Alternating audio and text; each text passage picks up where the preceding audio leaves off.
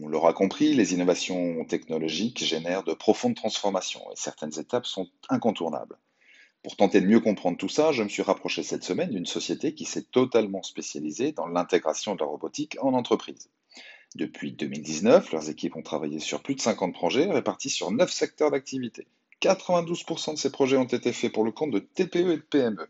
les trois quarts d'entre eux ont été réalisés en moins de 6 mois.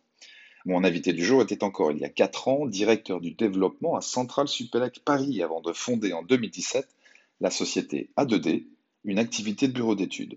Si j'ai bien fait mes devoirs, il est nommé en 2018 vice-président de la Fédération française des clusters de la robotique et CIO de la société Proxinov.